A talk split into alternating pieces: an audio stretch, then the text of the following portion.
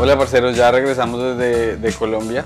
¿Ya te respondieron a ver si vamos a ir a Boom todavía o no? No han confirmado, Ok. pero las fechas tentativas de Boom, vamos a estar Pedrito y yo haciendo el eh, headlining sets, eh, eh, sets, no sé cómo, se- cómo se llama. Headlining, headlining. Ajá. en, en octubre 27 y 28. ¿Y por qué, por qué quieres esperar tanto? Porque ah, todavía estoy en veremos con lo de la cirugía. Ah, ok. O sea, quiero que mirar cómo salen las fisioterapias. Son seis semanas de fisioterapias. Comienzo a principios de junio, dura hasta mediados de julio. Y no tengo como así fijo. Entonces, para sacar una... Y el cumpleaños de mi mamá es octubre 27. ah. Y ella está en Colombia. ¿Qué días son viernes? Eso es un viernes. ¿Y la- qué- a dónde la vas a llevar? La vas a llevar a un restaurante. Hay que llevar a la mamá a un restaurante que no sea crepes. Ah, no, el cielo, como dijimos. Crepes. A mi mamá le encanta crepes. Ah, el cielo, ¿te vas a gastar las lucas? Sí, va a casarme todas las loquitas del mundo. Vamos a ver aquí Pues- la gente que se haya conectado con nosotros. Es que la. eh, o sea, la. De la manera como lo escribió eh, Sebastián, suena que es increíble ese restaurante. Suelta, suena. eh, buenas grincolos. ¿Qué es grincolos? Gringo con colombiano. Ay, el señor Diego Álvarez. Gracias, Dieguito, por sintonizarte. Te agradecemos de todo corazón. ¿Cómo se escucha? ¿Cómo se escucha, Dieguito? ¿Le dimos al audio o no? Tocar contratar a una persona porque así sí estamos jodidos. Papi, pero es que llegamos acá a mover sofá, a organizar la vida de Pedro, él es respondiendo mensajes de, de- con el manager, que es que tiene esta noche tiene un roast allá en uno de los, los clubs de comedia más tesos aquí en Nueva York.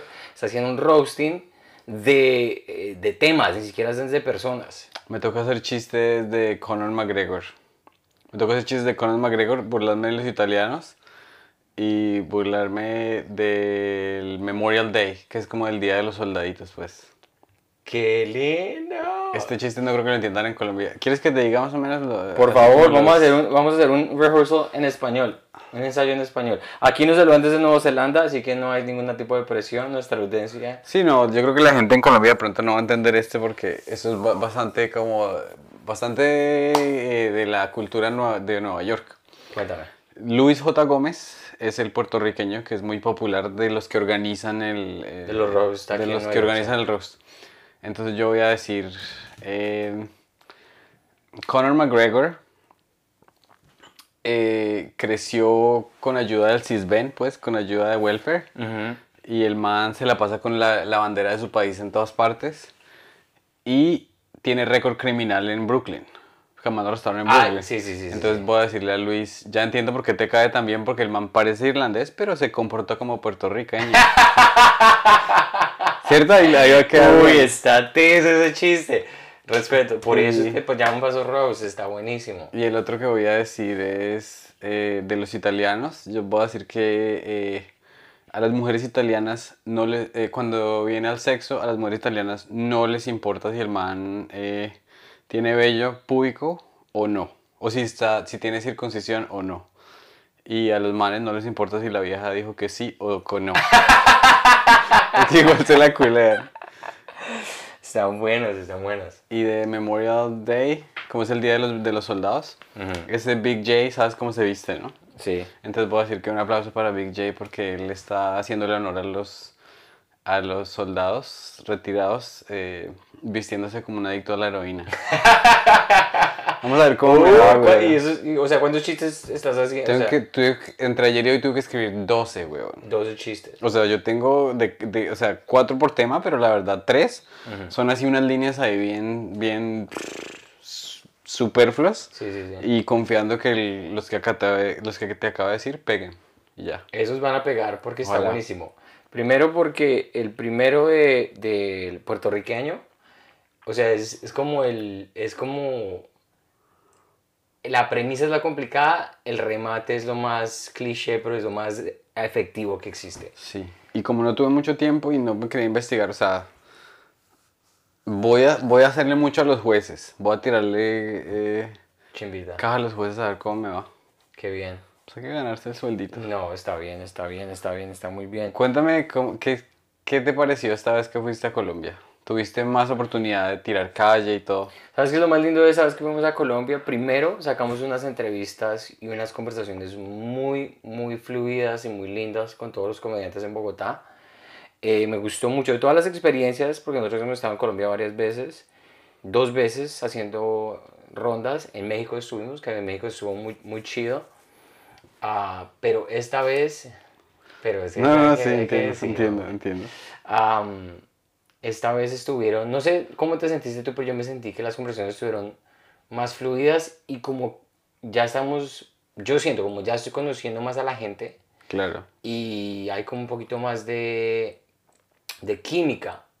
Creo que las conversaciones están elevándose un poquito más de lo que es cómo escribes un chiste o tal cosa, sino estamos yendo a cosas más profundas. Por ejemplo, con el, que, el, el episodio que sacamos con Ibra hace poquito, el, el domingo pasado, el feedback, la recepción de la gente ha sido muy, muy bueno porque, digamos, Ibra lo primero que dice cuando se monta dice, pues es como la quinta vez que hablamos, ¿de qué vamos a hablar? Ah, él estaba nervioso, ¿no? Llegó, dijo, yo de qué voy a hablar con esta gente. Sí, oye, qué rico verlos, pero yo de qué hablo. Pues es lo mismo que, no, o sea, es, es que un podcast es como tomarse un café, ¿no? Sí, y entonces tener ese tipo de química y el podcast con Ibra llegó a lugares donde yo nunca, o sea, nosotros no teníamos ningún tipo de predeter, o sea, vamos a llegar, vamos a hacer llorar a Santi, a Ibra y a Pedro, o no sé qué, simplemente fue fluyendo, fue fluyendo. Entonces, esa experiencia fue muy linda en cuanto al podcast y el, propósito de ir allá. Eh, y yo no me quería montar. Yo dije, no, yo no, porque la autoestima mío estaba... No, no, no, no era que era porque eso- es- estaba una racha bonita aquí en los Estados Unidos. Y de hecho los shows en español que hice los últimos fueron bonitos, pero yo estaba como todavía con el prejuicio, como con mis miedos. Y dije, no, no me voy a parar. Y como Pedrito es, dijo, donde el man va a Kuala Lumpur y él dice, ¿conoces a alguien allá? Porque me quiero parar. Entonces te tenías para oírle a Franco y, y Franco pues fue una hermosura y cuando yo estaba muy nervioso y me monté esa noche y fue como esos, como dirían en inglés, pivotal momentos Un momento cumbre. cumbre. Creo que en, un en los libros de Margallosa diría un parteaguas. Que en inglés es casi lo mismo. Parte de agua. Como sí. que un B. Bueno, Y, y, y ese parteaguas estuvo muy chimba porque yo me monté y las primeras dos líneas que, que dije, nada. Y Franco dijo, no haga cabareteo, no haga crowd work, porque este es mi show, es francamente franco. Que el show es de interacción. Tú no puedes llegar a quemar el público al man porque Sí, sí. el man interactúa todo el empezar show. a contar historias de doña Ilma o lo que sea. Entonces, o a cabretear. Entonces, eso me digo, bueno, esto, los chistes tienen que pegar, si no, me, pues aquí muero. Y cuando estalló el primer chiste, hubo como, no sé si alguien pudiera describir, sí, digamos, es lo que hablamos con el episodio que hacer este domingo con Diego Mateus. El chiste es el gol. Y cuando te rematas y metes un gol, la adrenalina se te sube, entonces ya te sientes como, como que todo, como que aterrizaste el avión y el resto estuvo chévere. Y después el, do- el miércoles me sentí aún mejor. Entonces esa experiencia en Bogotá me cambió la falacia que yo tenía en mi cabeza y mi pensamiento de lo que yo estaba haciendo en español. Ya. Bueno, ¿y qué opinas de que Franco te haya dicho eso? No cabareté. Sí. Eh, creo que fue un voto de confianza, pero también me retó. Claro. ¿Y por qué? Porque yo hago mucho cabareteo. Yo, es una muletilla que yo tengo. ¿Y esa muletilla cómo te perjudica? que no se evoluciona el material, el material queda estancado. Entonces es como, es muy superficial a veces. Como que ta, ta, ta, ta, puertorriqueño. Y entonces la gente se ríe. Pero entonces la esencia de lo que es el comediante. Ta, ta, ta, bosa. Ta, ta, ta, bosa. Creo que ese chiste está buenísimo. No, no, no, no, Eh, claro, pero es que, o sea, es, es un lugar común decir ciertos lugares. No, obvio, para es nada, o sea, con el contexto bien puesto, claro que sí. El yo no estoy el- por eso, por eso digo, por nada. te está diciendo pero- que el, el roast que tú hiciste, lo que ta, ta, ta, que se tiene... El remate es simple, pero la premisa es compleja. Es lo que me estoy dando cuenta yo, que los remates pueden ser, hace muchas veces, clichés. Pero si la premisa está bien puesta, y si es una premisa original, aguanta. Claro, y es que un cliché te da pie para que tú hagas un ángulo extremadamente original en el cliché. Es decir, la gente está esperando el cliché y les das algo completamente, Sí. completamente contrario al cliché. Por ejemplo, este no, este no tiene que ver con cliché ni nada, pero lo voy a de pronto lo voy a decir. Si me toca, si, si quedo sin... O sea, el, el Día de los Soldados es un día que se conmemora porque después de la Guerra Civil, en la Guerra Civil murieron 600 mil soldados aquí. Estaban peleando los del norte que querían abolir la esclavitud y los del sur que querían mantener la esclavitud. Entonces, después de que se acabó la guerra, un man del norte, un general del norte, propuso que se hiciera un día en el que se iban a poner, decorar con coronas de rosas las 600 mil tumbas. Entonces mi chiste va a decir que eh, los del sur dijeron que no podían participar porque no tenían quien les recogiera las flores porque ustedes nos quitaron todos los... y voy a dejar ahí la, esta de, pa- la palabra que sería la palabra más bendecida del mundo y después voy a decir los que nos recogían las flores. Porque Uy, man, o sea, si, yo llegara, bueno. si llegara a decir la palabra con N, parce me... Adiós, no me vuelvo a parar en Esa pausa ahí está brutal. Pero eso es puro delivery. Esa- esa- esa- y esa- me tienen que copiar, porque si no me copian, van a decir, este man, ¿qué está ¿Pa' dónde leyendo? va? güey?" ¿Para dónde va? Sí, ¿para dónde va? Entonces es un chiste riesgoso. Prefiero no decirlo a menos de que me toque, porque es más fácil salir así como... Pero si está rompiéndola, tienes que decirlo. Claro. O sea, si, si está Sí, si rematando voy bien, sí. ese chiste con esa, con, e- con esa gente de Legion Skanks, uff, ese chiste, mejor dicho, te ponen en el TikTok de, de Stan, o sea, Pedro la rompe, al lado de toda esta gente. Por eso, por eso también lo voy a hacer, porque igual aquí como que siempre hay que hacer presencia, ¿no? Nunca sobra. Uno nunca sabe cuál es el día que le va a salir la, la herramienta correcta y sabes para que, que, le empiece. y, y sabes que cuando tú dijiste voy a hacer un roast, es uno, nosotros tenemos que utilizar las herramientas que tenemos disponibles para hacer presencia, lo que dices. Tú eres un escritor de roast de los mejores aquí en Nueva York. No te gusta hacerlo. A veces ya te cansaste, digamos. Eh, pues es que es, es que es mucho trabajo para nada. Porque los chistes se usan una vez y no se vuelven a usar. Pero el roast, este roast por ejemplo, es una manera de que puedas pasar o puedas entrar a trabajar en The Stand. Claro. Regularmente, Sí, sí, sí. claro. frecuentemente. Entonces, eso que uno no sabe qué herramientas puede tener para utilizar, si puede utilizarla, hágale.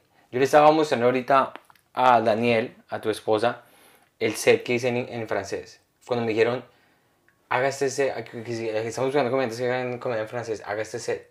Y yo dije, sí, pues porque uno como comediante dice sí siempre, pero yo tenía mucha ansiedad y estaba, pucha, yo no he hecho comedia en francés desde antes de la pandemia, yo no hablo francés con nadie acá, estoy oxidado, ¿qué voy a hacer? Y tenía mucha, mucha, mucha, mucha, mucha ansiedad. Y ya cuando me monté y, y como el trabajo está bien hecho, yo sé que a mí haciendo comedia en francés me va bien, pero no me gusta tanto por lo que me siento estresado. Y hacerlo, pum, explotó y una persona me llamó acá y otra persona... ta, ta, ta, ta. Entonces uno no sabe si esa cosa que uno sabe hacer le vaya de verdad a plantar una semillita para que algo reviente después. Este roast te lo garantizo. ¿Te va bien esta noche? En una semana estás haciendo shows allá con como los estás haciendo en- como los estás haciendo en todo lado. Y eh, hablando de semillitas, ¿ya le plantaste la semillita a tu esposa o no? Se ha metido, papi. Eh, eh, no, eh, vamos. No, porque pues, ella te dijo a ti claramente que siempre que nosotros Ah. estábamos, ella estaba ovulando y tú me llevas para Colombia a culiarme.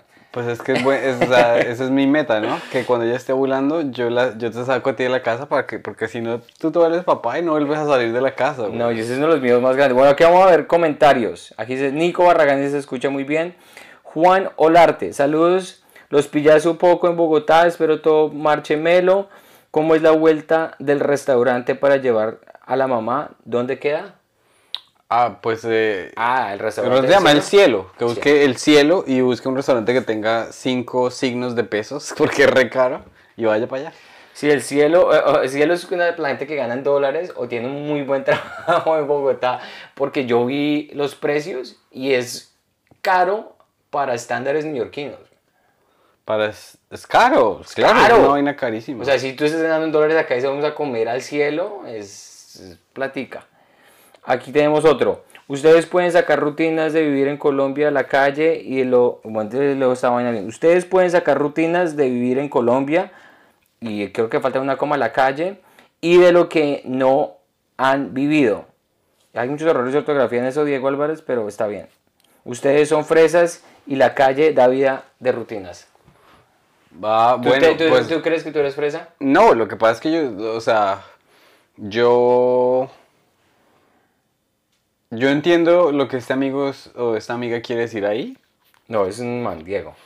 Sin embargo, nosotros, o sea, Fresas es man, Fresas digamos el comediante que ya viaja en avión privado y nunca sale, y nunca sale a la Claro. calle, y nunca interactúa con nadie, nunca tiene encontrones con nadie, pero nosotros somos personas comunes y corrientes que, o sea, yo me agarro con gente en la calle a cada ratico y si a mí se me cae un billete de mil pesos yo lo recojo y yo voy mucho, o sea, paso muy tiempo, mucho tiempo en la calle y yo no tengo o sea, no, la, la verdad, eh, yo creo que sí es muy importante estar conectado con la vida, con la vida común y corriente, pero todos tenemos cosas que nos pasan en la vida común y corriente.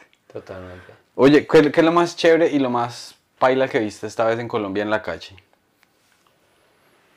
A mí siempre se me olvida que cuando uno está en Bogotá, uno ve la desigualdad más brava del mundo. Siempre, sí. O sea, se me olvida. O sea, lo tengo en la cabeza y digo, sí. Pero cuando está ahí y uno llega y dice, "Jue- pucha, aquí de verdad la gente que no tiene nada es que no tiene es nada. A mí impactó mucho em, el domingo, que fue el Día de las Madres, fuimos a comer todo eso.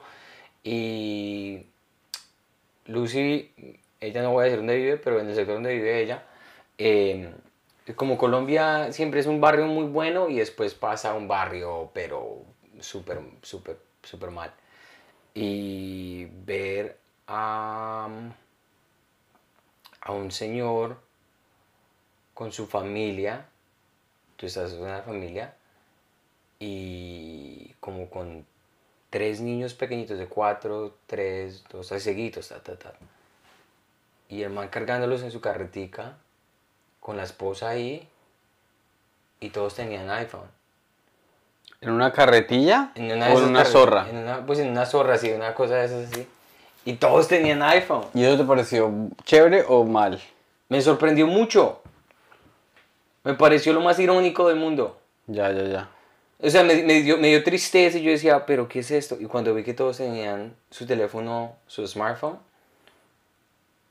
pues los niños no, creo que solamente uno tenía. Pero el papá y la mamá sí tenían sus teléfonos eh, inteligentes. ¿Y cuál, es tu, ¿Y cuál es tu conclusión de eso? Que el mundo está loco.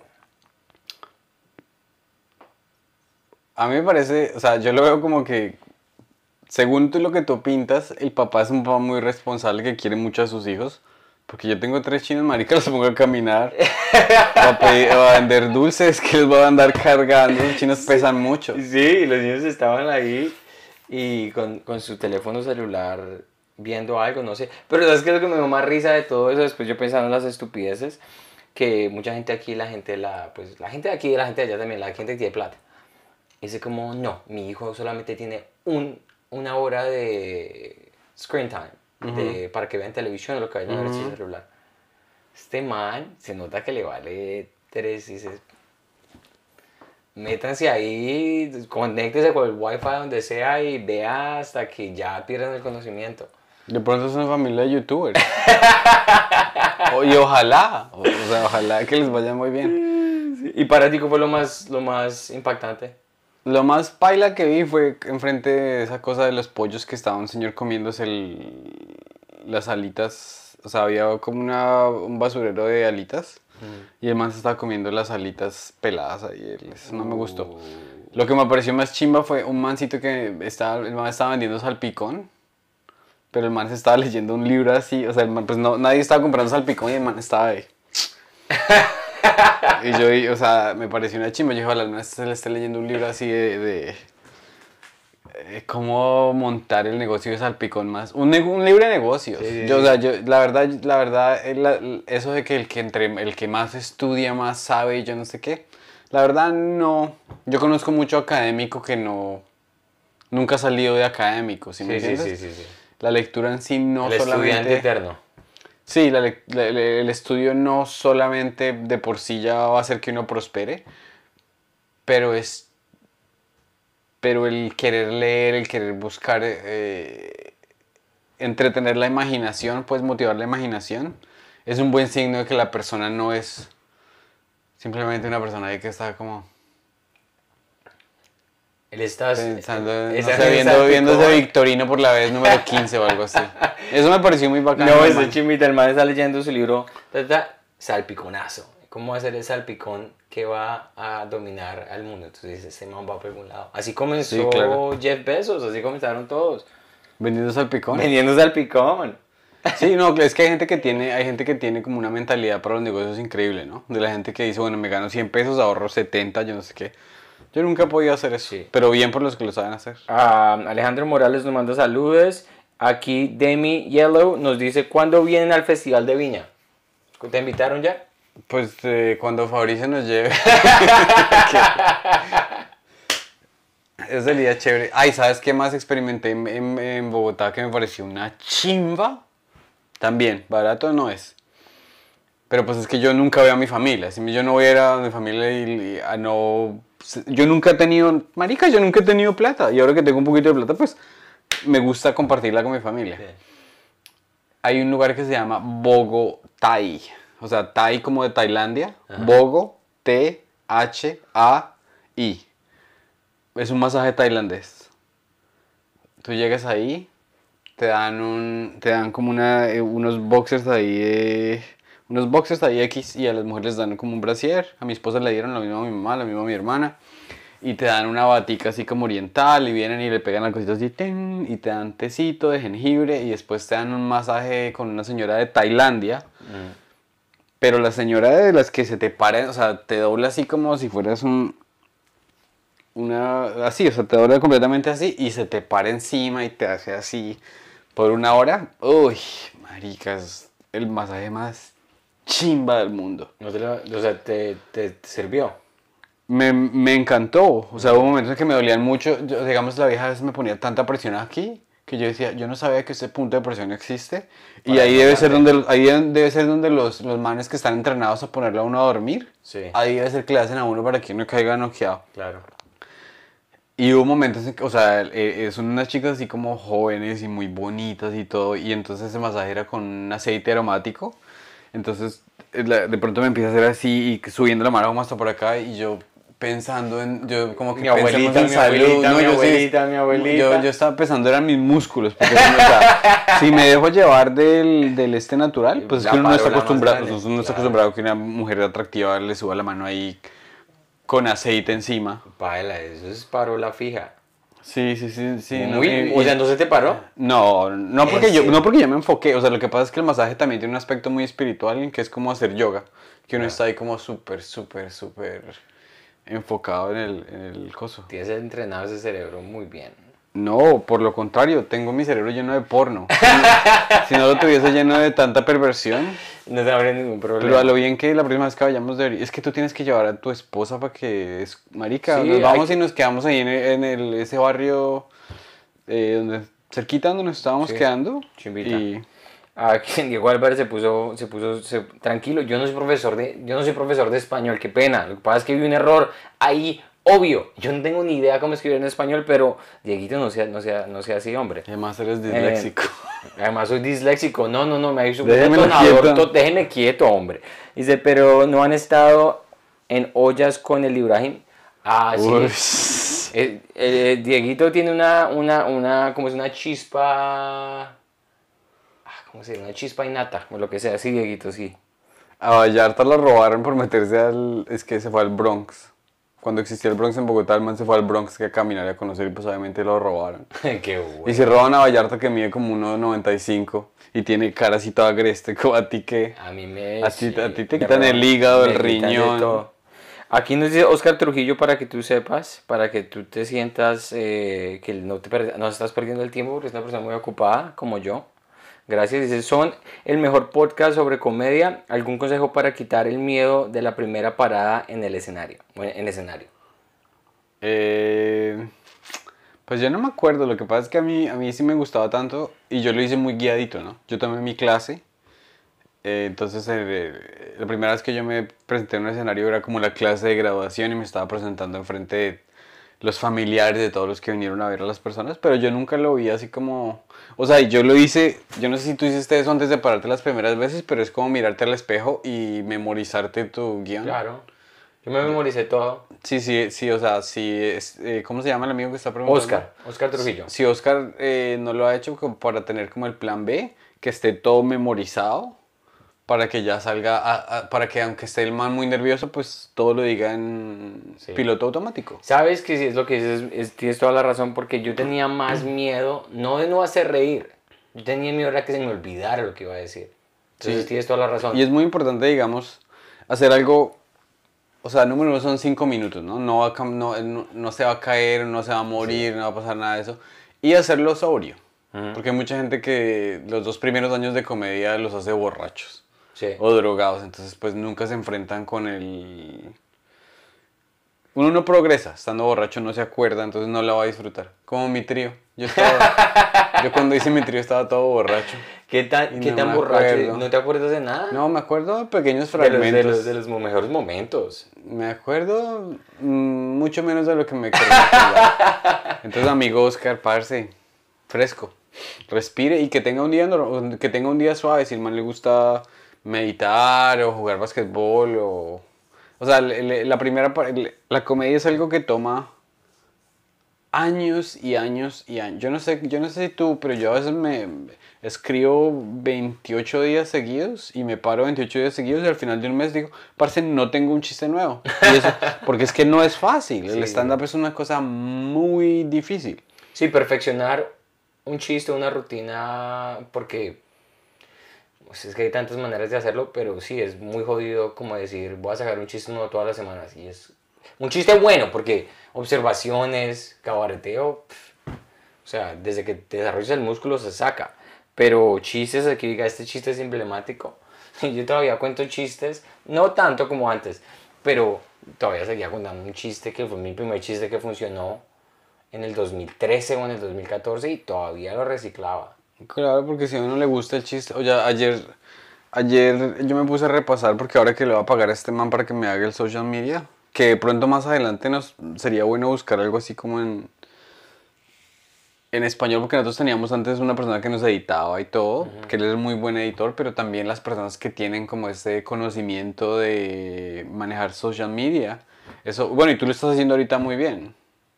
¿Mi social media? No, el de nosotros también. Estás Ah, haciendo los sí. reels y eso, entonces Sí, sí, sí, sí. ya la gente cuando crece mucho, mucho, ya a veces, muchas veces tienen es alguien que les haga todito. Sabes que una cosa es muy interesante, yo tengo un problema de control. Lo que pasa es que no tengo las suficientes horas. Primero que le quiero responder a Oscar lo que tú acabas de decir para, Sí, sí. para, que, para que no se me vaya la paloma. Para que no se me vuele la paloma. Am, el miedo al escenario siempre va a estar ahí. Así tú, no miedo como tal, pero como que esa emoción o esa ansiedad o eso. el- yo siempre le he tenido respeto al escenario. De, de- de hecho, en este momento, cuando todavía lo he hecho por más de 10 años, siempre que vamos al escenario uno siente como los nerviositos y la cosa. Eso yo nunca quiero que se vaya porque es lo más hermoso hacer comedia. Ese- esa, esa adrenalina. Cuando nunca te has parado, no tienes ni no tienes la menor idea qué es lo que va a pasar, cómo va a ser tu voz, cómo van a salir los chistes, cómo es que vas a decir las cosas en el escenario.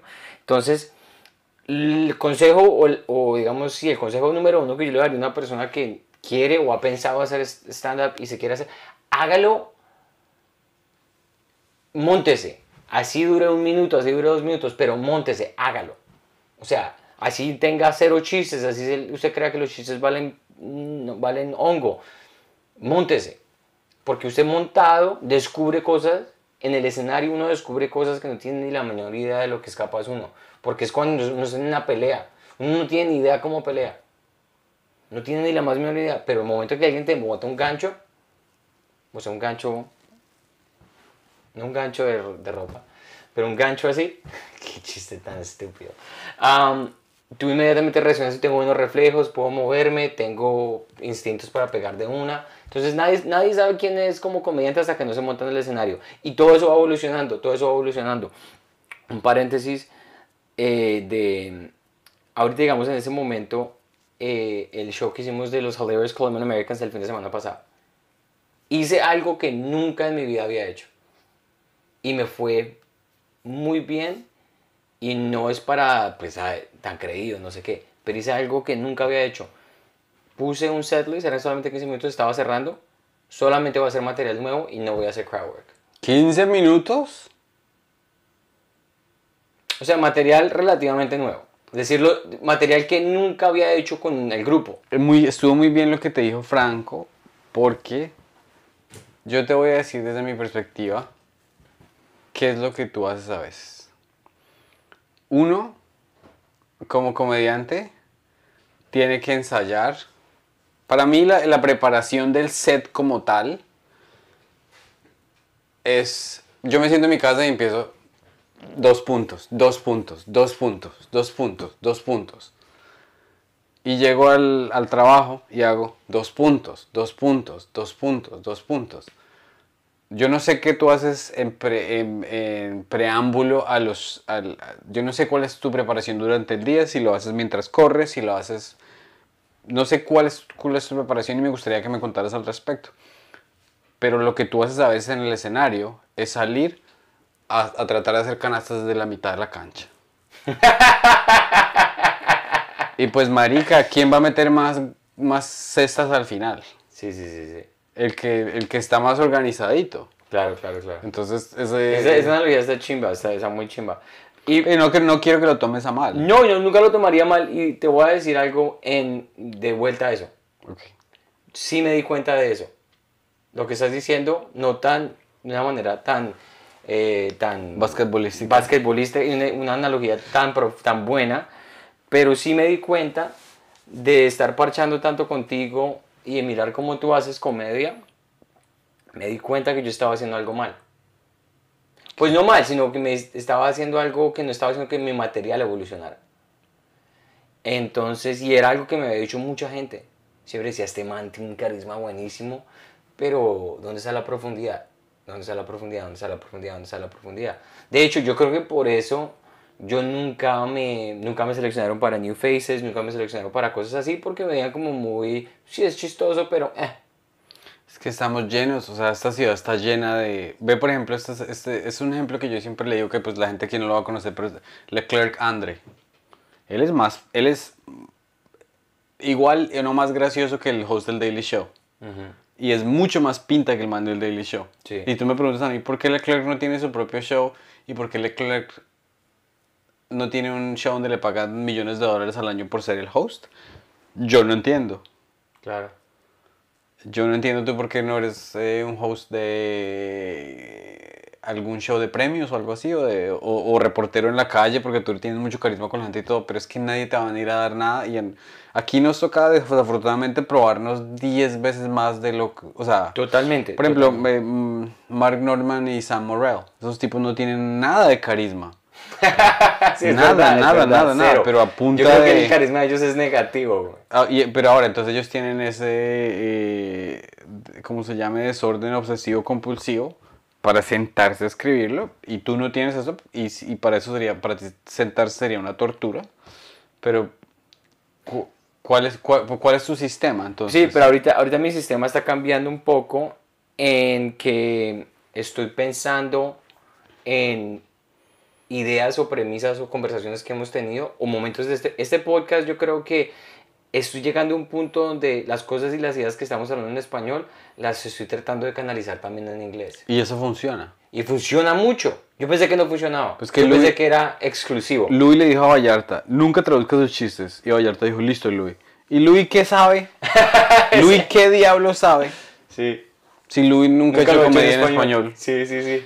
Y, y, o sea, está bien decirlo en el momento de que pues un autor ruso no se va a ir a, no se va a, ir a Francia a esc- a escribir, en- a traducir sus libros, pues es un poco aburrido. Pero nosotros no tenemos el privilegio de pararnos en español todos los días. Entonces cuando, nos- entonces, cuando tengamos la oportunidad de hacerlo en español, pues nos va a tocar... Es, y no, y ya nos dimos cuenta que las historias, cuando las historias son graciosas universalmente, van a ser graciosas en cualquier, En cualquier idioma. Eso sí, es verdad. Cuando uno hace ya la comedia en varios idiomas, se da cuenta que la calidad de la historia, historia, puede que le cambies referencias, cosas, pero la calidad de la historia como tal funciona. Claro, el, muy bien. claro el- los remates a veces no van a caer si el remate, si el chiste es dependiente en el orden sintáctico de la cosa. Exacto. Porque, por ejemplo, yo, yo tengo un chiste en inglés que digo que eh, acabo de llegar de un resort con todo incluido.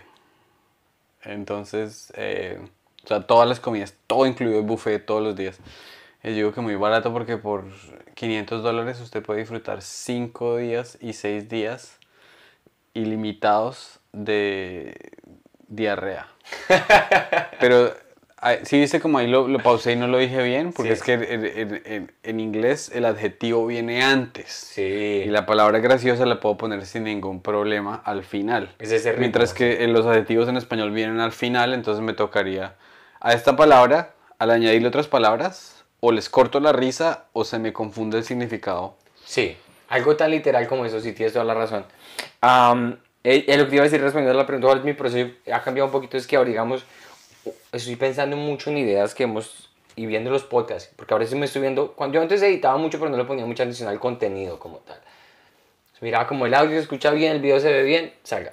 Pero ahora estoy escuchando lo que estamos diciendo nosotros y un ejercicio que me ha servido mucho es no, no ver el, el video porque muchas veces yo viendo el video en YouTube a veces como que me distraigo, como uy marica, ¿qué es lo que tengo Mm, yo ahí? ya, ya, ya. Escucharlo en audio me está ayudando a decir, uy, eso que dije estuvo chimba, estuvo muy chistoso. Claro. Eh, digamos, una premisa que me está llegando y que va a ser el nuevo chiste nuevo, el de las migrañas. Yo sufrí de migrañas toda la vida. Y cuando estuvimos hablando con el mago dije, no, la- el, el antídoto más teso para las migrañas es un pajazo. Es verdad y funciona. Ahí salió un chiste, Y claro. dice, sí, ahora no me deja dar migraña.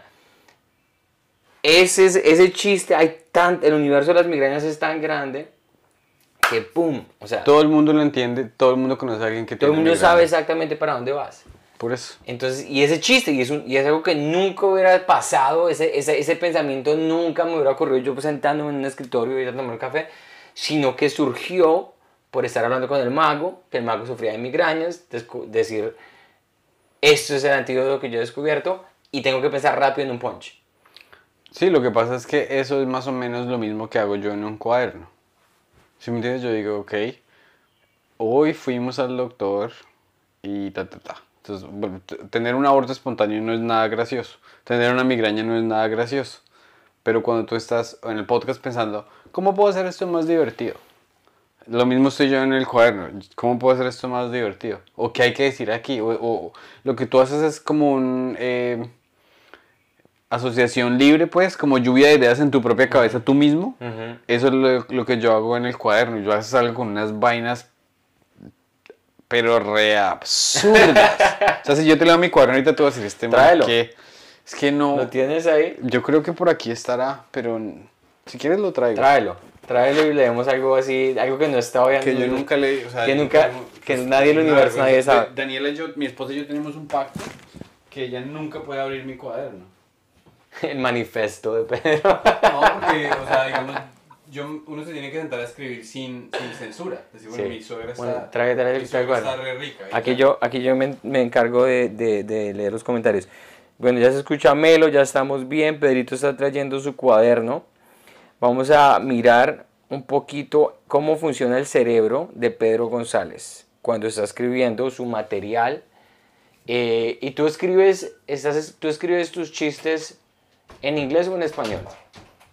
No, en inglés. En inglés. O sea, tú nunca has escrito un chiste en español. Sí, claro. ¿Sí?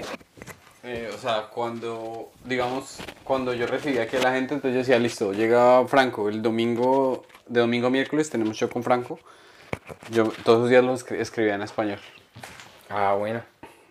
Pero sí es, o sea, sí es un cambio ahí como raro. A ver, yo qué diablos. He escrito últimamente. O sea, tú conoces esa, esa pepa que se llama Adderall. Claro. Adderall es una pepa para concentrarse. Entonces yo empiezo a pensar como que Viagra es, es como un Adderall para el pipí, para que se pueda concentrar mejor. porque no hay uno que, o sea, los hombres decimos que, digamos, debería haber una... Creemos que el Viagra es lo que nos va a solucionar la vida y nos comemos una vieja porque se nos va toda la sangre al pipí, entonces podemos culiar por tres horas y ya la vieja nos va a amar. Pero eso no es verdad. O sea, que el- el- lo que sería efectivo para eso sería una píldora que haga que toda la sangre se le vaya uno al oído para que uno escuche. Y para que usted escuche por dos horas. Ahí la vieja lo va a querer a uno. ¿Sí me entiendes? Pero son barra basada. O sea, No, pero eso, esa, esa premisa está bonita. Bu- Sí, pero entonces, o sea, el- el chiste son dos cosas dispares que tú empatas de alguna manera que es lógica y es graciosa. Sí, sí, sí, sí, sí. Pero eso, no bueno. sale, pero eso no sale hacia el garete. O sea, por lo menos yo no soy un genio que, que digo, oh, No, no, no, para que pegue algo así. O sea, a te ha pasado muchas veces, a mí me pasa muchas veces con el material nuevo, donde lo estás diciendo en el escenario, pero como es tan nuevo no lo crees.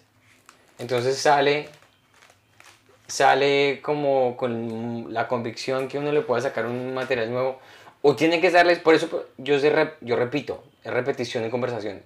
Ta, ta, ta, ta. Ah, funciona. Ta, funciona. Y cuando ya lo tengo como suelto en la lengua o memorizado, en conversación, ya me siento más seguro de sacarlo en el escenario. Por eso si ustedes se dan cuenta, la gente que va a escuchar los episodios de esta nueva temporada, el atraco es un tema dominante en las conversaciones que tuvimos porque yo estaba desarrollando esa premisa en mi cabeza. es tu método. Ok. Entonces, ese es el método número uno. Y hablando de eso, ¿qué es algo que te ha pasado últimamente que eh, tú dices, ve, aquí hubo al-" O sea, tú escribes de algo que te, de lo que te da tristeza, de lo que te da mal genio, de lo que te da qué. Muchas veces lo que me frustra es lo que me da dolor. Y que es algo que estás trabajando o que te pasó últimamente y que tú dices, ve, yo debería escribir al respecto. ¿Tienes algo así como nuevecito? Eh, ¿Sabes qué? Nuevo es lo que yo estoy pensando de mi... En ese momento estoy pensando más en cosas de mi niñez. Ok. Porque hemos, toca- hemos tocado mucho. Yo estaba muy anteriormente, como mi vida del momento, como tener un bebé, como mi situación de inmigrante, todo ese tipo de cosas. Así, había sido como el theme más grande de mi comedia. Ahorita estoy yendo a cosas que me pasaron o que yo pensaba cuando estaba pequeño y están saliendo. Y todo eso estalló por lo del atraco. Ahora, la, la otra cosa que yo estaba pensando, que no es tanto en niñez sino adolescencia, era cuando mi mamá me dijo que si tú tomabas cerveza y comías sandía o patilla, te envenenabas y te morías. Que es la cosa más abs- absurda que te puede decir a ti alguien. Pero como tú estás pequeño y como que has- e- e- ese, ese miedo está tan, tan grande que todavía yo como si estoy comiendo sandía, no tomo cerveza. Por eso. Y ese es un punto de partida, una chimba. Porque es que el, el- O sea, eso no es algo aislado. Eso no es algo aislado porque eso tiene que ver 300% con tu psicología. A ti te criaron para no morirte, güey. No, en serio, o sea, como que, como que tú me recuerdas de ese niño de, de la película Inteligencia Artificial que, que vive como pensando que lo van a pagar todos los días, güey. Ese, chiste de ahí está. Y, y- y eso no es un tema aislado, ¿sí me entiendes? Crear como niño de inteligencia Si te artificial. has visto esa película y tú te pareces a ese niño, güey. Ay, sí, no se perdió el tiempo hoy. No se perdió el tiempo No, porque pues, está buenísimo. Es que lo que, es- lo que es muy gracioso es que nosotros a veces nunca nos damos cuenta de que es- nosotros tenemos, o sea, estamos tratando de mostrar una parte y no nos damos cuenta de la parte real. Es como cuando, o sea, un- estamos enfocados en una cosa pero no entendemos, como estamos mirando al mundo hacia afuera, pues no entendemos, porque, o sea, nosotros estamos diciendo, yo soy remacho, o yo soy retales, o yo soy re cool, o yo soy yo no sé qué, pero esas son unas máscaras, y como nosotros estamos tratando de proyectar las máscaras, no nos damos cuenta donde la máscara tiene un hoyito y se ven otras cosas, güey. Sí. O, o estamos tan distraídos tratando de proyectar una imagen que no nos damos cuenta lo que otra gente... Entonces si a ti mucha gente te ha dicho, oye Santi, pero cuéntanos más de tu papá o yo no sé qué, es porque eso es lo que intriga a la gente y lo que la gente... O sea, por ejemplo, cuando estábamos en, en Bogotá comiendo ese brunch y, y el perro, llegó un perro ahí. Y entonces, y, y- y tú, y tú tocaste al perro, yo le dije, la canastica de almohábanas no, me, la toca porque hay un, hay un perro chandoso ahí y, y esa gente, ¿por qué cree que yo, que yo quiero desayunar con un perro al pie? Y tú de una me preguntaste, ¿a ti tu papá alguna vez te prohibió tener perro? Y yo, y yo dije, Marica, sí. Entonces, eso, eso es lo que yo hago. O sea, cualquier cosa que a mí me había, que a mí la vida me ha negado, yo digo, qué cosa tan paila. Pero, pero sin darme cuenta, ¿sí me entiendes? Sí, sí, sí. Ese, sea- ese momento fue lo más. Pero sabes una cosa que me encanta. Yo creo que no sé si esto era así, actuabas tú antes. Pero yo me he dado cuenta que tú, a pesar de la personalidad y la manera de ser que tienes, que es bastante dura, tú eres bastante, como diría en inglés, self-aware. Ahora me he dado cuenta que tú dices algo y tú inmediatamente dices, ah, dije esto porque, boom. Si me entiendes, como que tienes como un self-reflection muy violento. Pues de pronto que ya no soy tan niño y, y me doy cuenta. Y también mis amigos me ayudan a... O sea, la gente con la que no vivo lo ayuda a uno a darse cuenta. Marica, Oscar Trujillo dice, Santi está en proceso de conocerse y Pedro de aceptarse. Saludos. está buena esa. Uy, Oscar, montese ese escenario. ¿Usted qué está haciendo escribiendo acá? Escriba sus cinco minutos y vaya ya. ¿Dónde está Ah, Oscar? a seis manos, a Rembrandt. Boom, tiene open mic ahora Un mismo. ca- palo de café, donde pierna loca, donde crazy leg. Crazy leg. ¿Tú conoces a Fortuny? No, no he conocido Él es el, el viejo gato. Su nombre es como que Dr. Fortuny o algo así. Van a venir aquí a hacer show con el Mauro. Ah, Aquí lo estaremos, eh, lo estaremos invitando. ¿vale? Sí. Más buena gente. Y la gente que quiera ir a shows en español, Mauro Rosso, eh, de Antigua, él está planeando y está organizando todos los comediantes y todos los shows en español aquí en Nueva York y en New Jersey. Ahorita viene Ibra, en estos, ¿cuándo es que viene Ibra? Creo que en julio. En ¿no? julio, así que pongan pilas, vamos, pues, cuando tengamos la ficha y las fechas confirmadas, ah no, yo tengo la fecha confirmada de Ibra en, en New Jersey para la que la gente sepa. ¿En serio? Eh, porque Mauro me pidió el favor de que le pidiéramos. Ay, aquí podemos terminar con este tema. Eh, Mike. Entonces, Ibra va a estar aquí el julio 10 en New Jersey, fijo. Creo que está en julio 9 en Broadway y en julio 12 en de Antigua. Entonces, eso se lo vamos a confirmar, pero es en julio. Julio 10 está fijo en New Jersey. Y a mí este piro porque no me ha dicho para pedirle pista Eh, no te he dicho porque es que tú no estuviste con Don Gediondo. con Don Jay. Sí, tuve el placer de conocer la gente. cuéntame, marica, la experiencia con Don Gediondo. Eh, conocí, Pedro González, el original. conocí a Pedro González, el original. Qué caballero, Don Gediondo. Yo, me, yo, de eso que tú tienes como miedo, porque lo has visto O sea, el man, pero el man, ¿cómo habla cuando no está haciendo su personaje? Hola, ¿cómo estás? Normal. normal, muy normal. Si de pronto tiene un acento, sí que es muy neutral. O sea, no es Don Gediondo, pero sí es un acento que no es de Rolo, de Bogotá. Claro. Ese acento de... Chutamarchán. Chito Marta. Allá es que la, la fritanga es una delicia. ¿En Chutamarchán? Que es como la mejor fritanga del país. bueno, ¿En, Eh, Chuta- ¿en dónde? Chutamarchán. No, no, no. ¿Cómo se dice? Chutamarchán. Sutamarchán.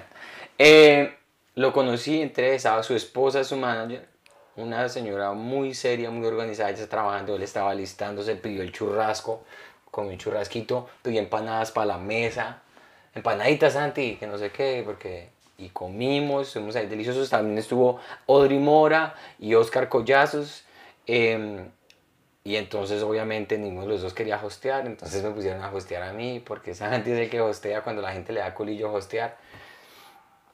Pero a mí me gustó mucho Y un público totalmente distinto de la comedia mafia. Muy diferente, es una cantidad de ancianitos deliciosa, una cantidad de viejitos hermosa. No, y había gente, y había gente que sí nos conocía la comedia mafia. Porque había gente, ella siempre va mucha gente que ve el podcast. Pero estuvimos allá y sí, una audiencia muy diferente. Y, y yo me monté y muy bien, a todos nos fue muy bien. Eh, Don Gediondo tiene... Mire, yo no sé cómo categorizar a una persona como Don Gediondo porque él es un cuentachistes, pero también está haciendo stand-up como lo vi, pero con un personaje. Entonces es una mezcla de una cantidad de vainas y tiene una chispa. Él comienza su show rosteando a toda la gente, burlándose de toda la gente, ni siquiera en el escenario. Lo anunciaron y, y su chiste que pone una voz, una grabación como "Puf, viene Don Gediondo, to, to, to, to". Él empezó con Sábados Felices. En, fue de los Ah, siguió con créditos. Sábados Felices, sí. Y ahora es el sex symbol de Sábados Felices. Ah, o sea, es, es el primer Es chiste, el primer chiste grabado Y entonces la gente ya está muy, es como eh, recibir como a, Michael- a un artista como y sale y todo el mundo estaba esperando y él sale de la cocina, ¡ah! sale así y dice, mira señora, y empieza mesa por mesa. Obviamente no, si está haciendo un teatro no puede hacer esto, pero ahí en de Antigua ha sido lo más fulminante que yo he visto como comediante. Wow. Porque hizo reír desde que salió de la cocina hasta que se fue. Yo Con me un inalámbrico. Con un alámbrico, él tiene su propio micrófono. Tu, tu, tu, y una memoria, weón. Se acordaba de los nombres de todas las personas que le preguntaban. Ah, eso es clave. Eso es clave. De lo que hacían. Había un, un sacerdote, un padre en la esta, es este padre que nos... un- O sea, es que yo te, la- te lo juro por Dios que si yo te pudiera describir la- lo que vi, un amigo de nosotros que es Alex Carabaño, el papá de él, Alex Carabaño es ¿Alex uno- fue o no? no, Alex es, man, está en otro mundo. Pero el papá de Alex, Alex Carabaño es uno de los que hace parte de Hilarious Colombian Americans y el man hizo HBO entre nos, el man está rompiendo en inglés y el papá prefiere ir a ver a Don Gediondo que ir a ver a- Que Alex. que Alex es un marihuanero ahí. Sin rumbo. Y entonces fue el papá con la, con la mamá de Natalie y los cogieron a- al papá de Alex para que eh, le, le hace, le hace un sketch, un bit con, con- con el papá de Alex. Ma- Yo nunca me había reído tanto. Lo grabé todo y hasta se lo mandé al grupo del WhatsApp que tenemos nosotros porque yo estaba que me orinaba de la risa de lo que estaba haciendo. Como la gente diría ahora que la que es stand-up, eh, hace stand-up muy purista y dice, "Ah, eso es hack, eso es muy cliché. Me vale verga, güey. Fue...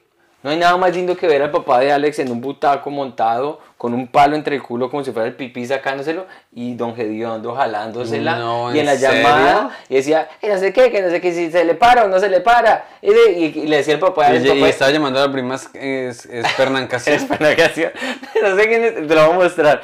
Y, y, tenía- y le hacías al papá de Alex, ah, ah, delante de todo el mundo, marica. ¿Podemos ver ahorita que apaguemos esto? Claro que sí. Es de las cosas más inolvidables que yo me he visto. Qué chévere. Donde sea que ustedes estén, si están hediondo de show, recomendadísimo. ¿Y Don Gediondo ya sacó residencia en Miami y todo? Entonces. El, sí, él ahorita está en Miami. Creo que se compra, tiene un restaurante con sus hijos. Qué bien. Entonces va a estar en los Estados Unidos más frecuentemente. Ah, qué chévere. ¿Recuerdas algún chiste en particular? ¿Algún chiste en particular de Don Gediondo? Ah, este a ver, uno específico.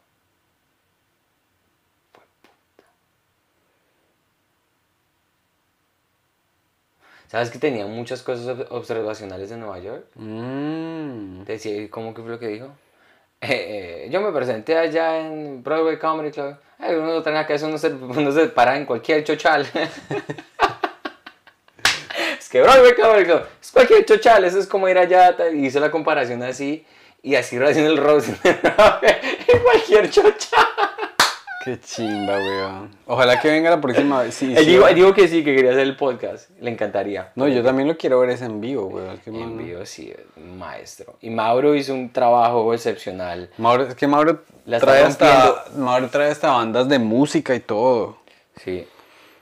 Chévere, chévere, porque aquí con tanto colombiano que hay, ¿no? Y, y- y poder uno ver su, las cosas de la tierrita, weón. ¿Cuánta gente no tiene papeles que no puede volver para Colombia? Por lo menos que le traigan aquí el- un pedacito de su tierra, como dicen por ahí. Sí, y, y digamos, uno ver, lo que más, me- también lo que me ha enseñado mucho hacer este podcast y estar como desarrollando esa parte del cerebro en español, es reconocer y apreciar mucho el talento hispano y el, el talento de nuestro país y, el, y los comediantes y la gente que ha hecho lo que nosotros estamos haciendo en inglés. ¿sí me entiendes?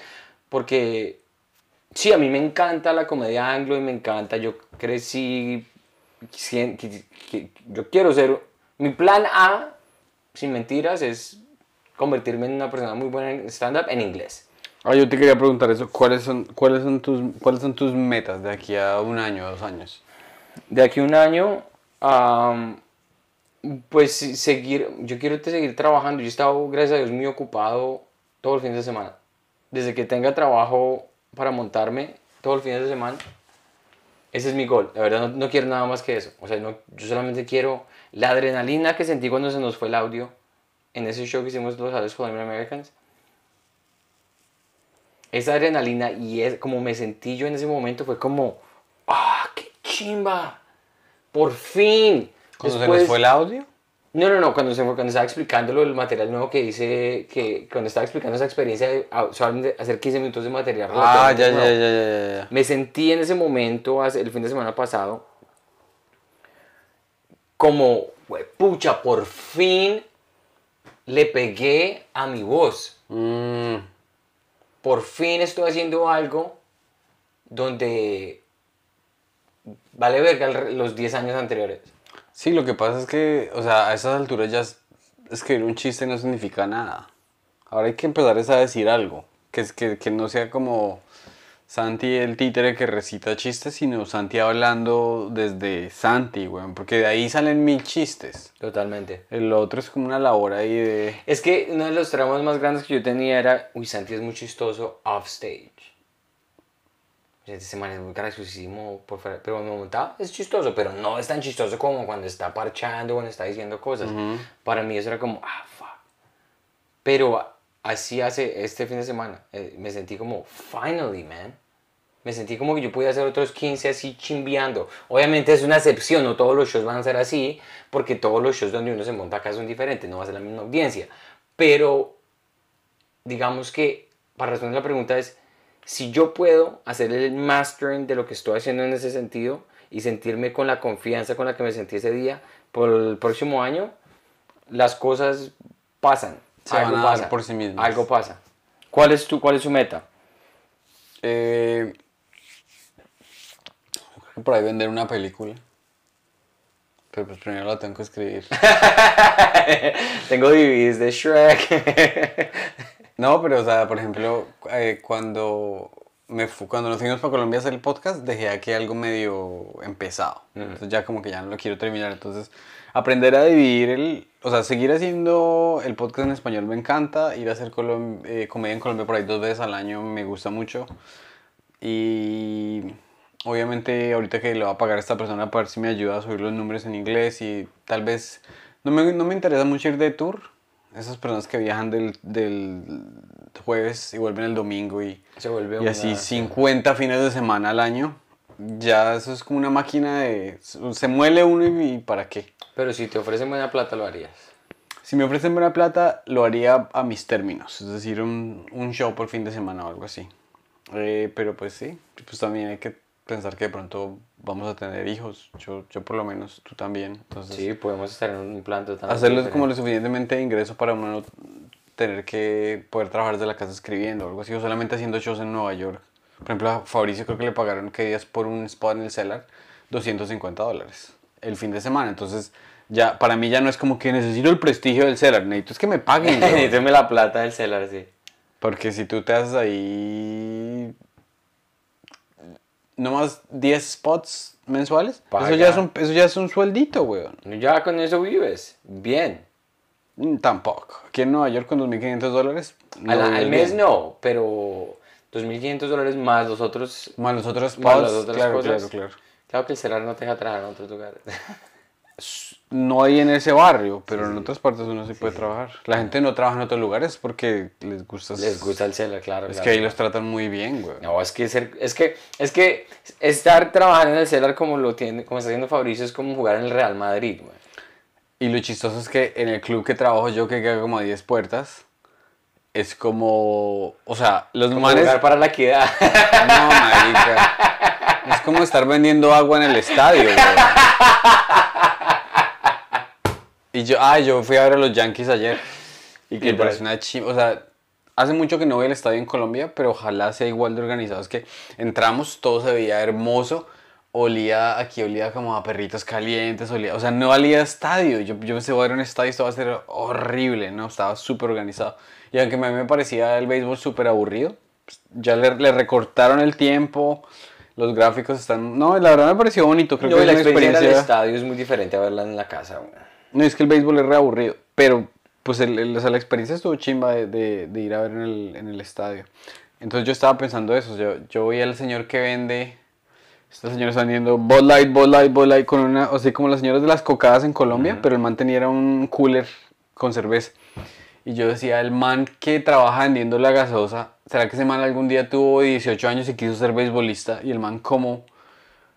O sea, hay, hay- hay personas que en, en la vida tenemos sueños y al final tenemos que aceptar que los putos sueños nunca se van a cumplir, weón. Y que vamos a estar viendo. la- o sea, yo no quiero pensar así, pero para mucha gente es como que. Porque yo sí le estoy metiendo la ficha. No, totalmente.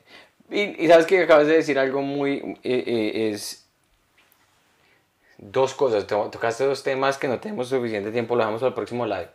¿Y es que a ti te cobran por minuto o qué? O sea, se está acabando los datos. No, papi, porque es que es ya una horita larguita y usted tiene que prepararse No, yo tengo que prepararme, yo tengo que Para, prepararme. para roast y toda la vaina. Pero cerramos aquí en los últimos 10 minutos.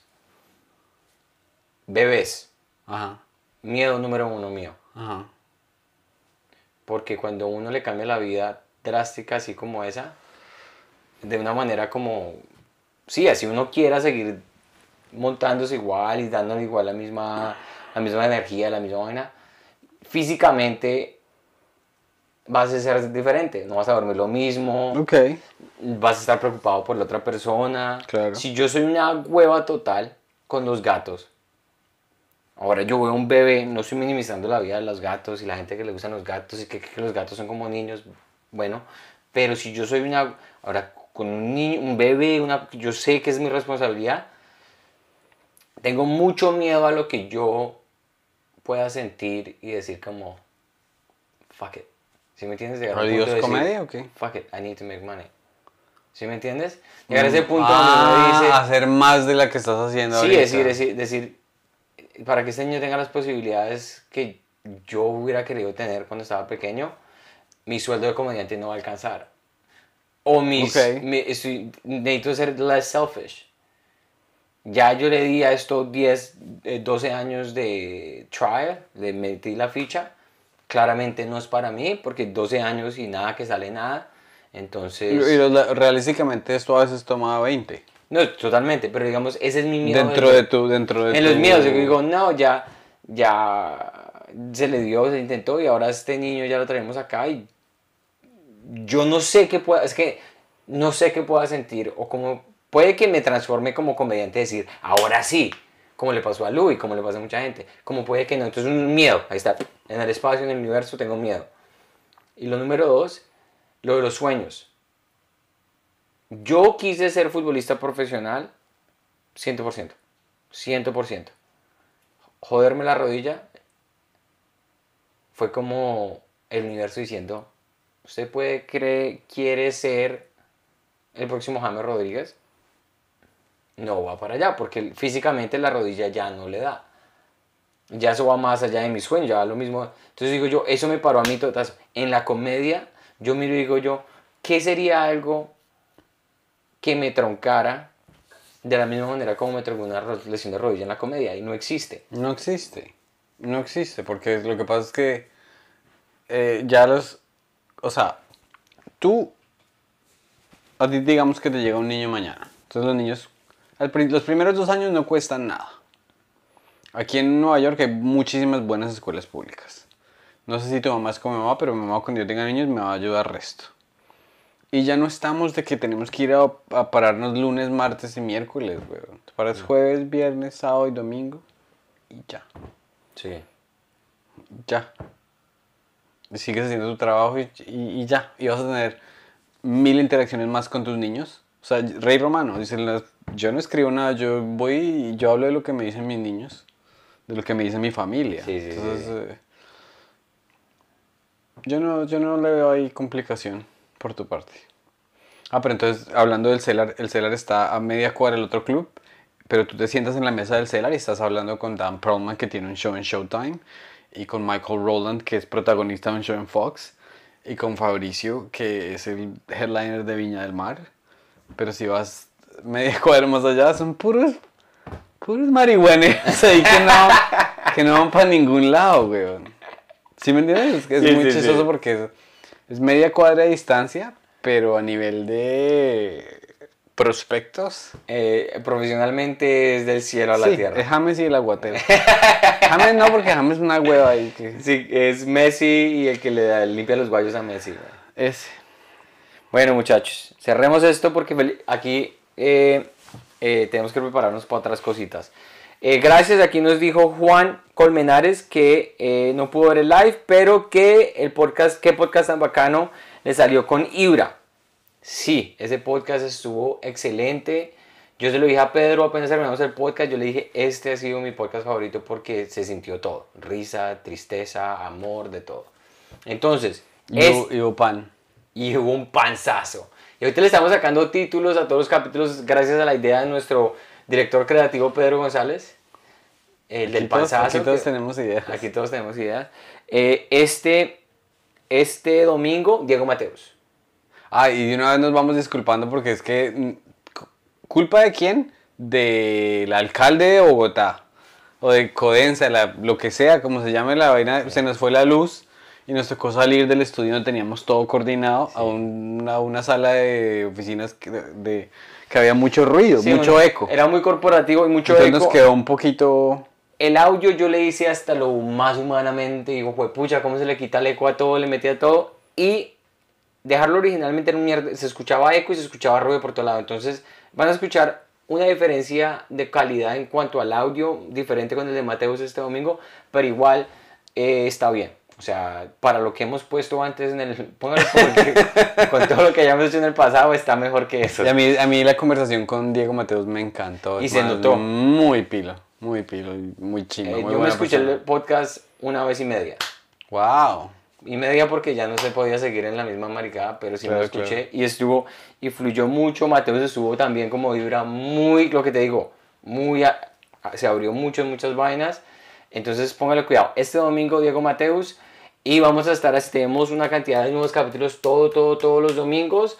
A las Este- 5 de la tarde a las 5 de la tarde hora colombiana, 6 de la tarde hora- hora neoyorquina, todos los domingos. Compártanlo, denle like a las cosas de audio que escuchen por iTunes, por Spotify, donde lo escuchen. Dejen el review, dejen los comentarios, que también nos ayudan a nosotros para que el audio como tal, porque es algo que no pienso mucho, mucho, funciona también. Mucha gente escucha eso solamente es por audio. Claro, y además no todo el mundo tiene YouTube Premium para andar en la calle viendo YouTube Exacto. o no quieren gastar los datos, entonces nos pueden ver por audio también. Por audio también, entonces sigan a Pedrito. ¿Cómo son tus eh, so- so- redes sociales? Pedro, la letra S y la palabra jokes. Pedro's Jokes. Y a mí me pueden seguir eh, Santiago Comedy en Instagram. Y eh, en mi, todavía tengo página. eh, OnlyFans. Tengo mi OnlyFans. www.santiespinosa.com. Eh, y no más. ¿Tienes algo más que promocionar, algo que decir? Nada. Ah, no, sí. Este. uf, nada. Junio 2. Show en inglés. Es el show que yo hago en New York Comedy Los que Club. viven en Nueva York, pues. La gente que vive en Nueva York, que estamos haciendo show en inglés en el New York Comedy Club. eh, es Pedro, Pedro va a estar ahí, yo también voy a estar ahí con unos comediantes muy buenos, muy chistosos. En Nueva York a las 7 de la noche, junio 2, se llama It Matters Comedy. Utilizan el promo code It Matters y se los dejan, es un descuento de 50%. Despídete como Don Gediondo. Eh, aquí está Santiaguito, que viene a contarle las cositas que tiene sus gafitas con un poquito de gallito. Gracias por ser el chavo. ¡Qué mierda. ¡Qué.